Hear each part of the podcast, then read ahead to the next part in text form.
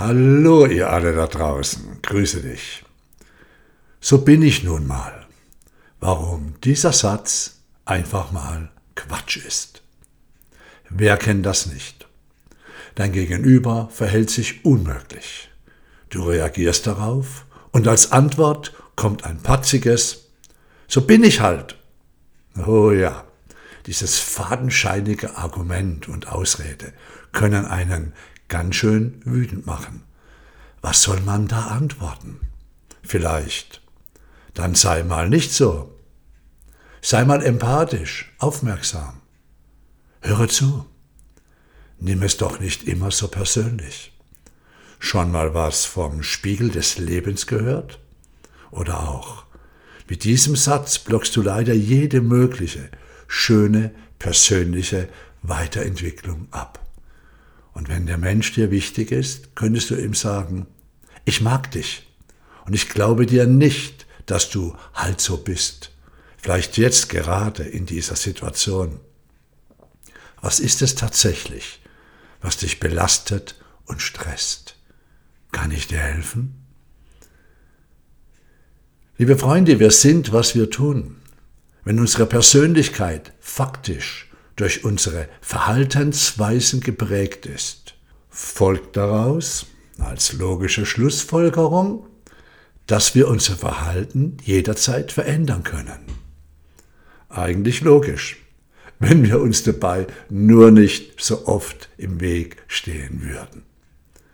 Das Zitat So bin ich halt nun mal geht auf den griechischen Philosophen Aristoteles zurück, Schüler von Platon ein anderer großer griechischer Denker.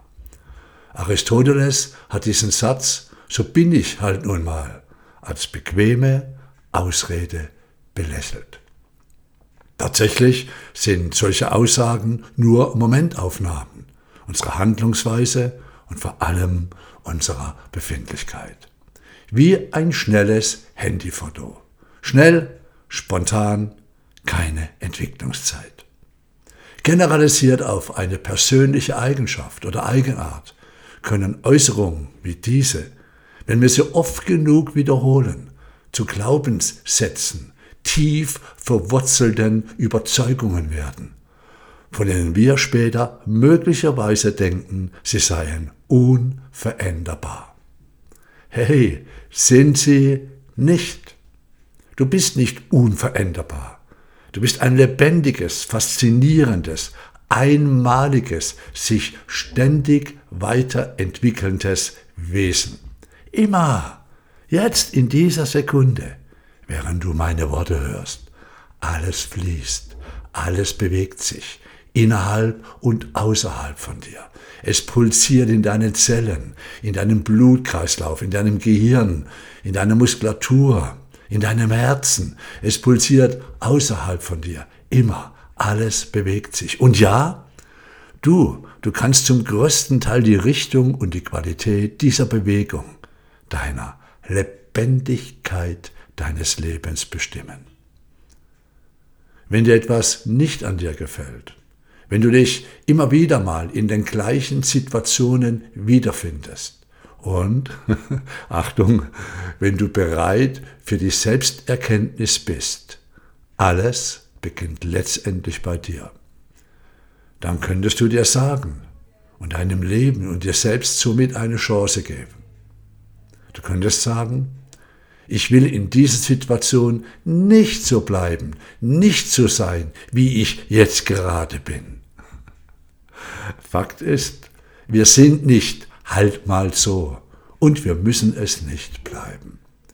Wir sind natürlich in der Lage dazu, unser Verhalten zu reflektieren und zu regulieren und wenn nötig, zu korrigieren und zu verändern, wenn es notwendig ist, wenn die Not gewendet werden möchte. Jede, jeder, du, ich, dein Umfeld, alle haben die Fähigkeit zur Veränderung. Es hängt einzig am Wollen, also auch am eigenen Willen. Klingt einfach, gestaltet sich nur ab und an ein wenig schwieriger. Wird dann leichter, sobald du es angehst.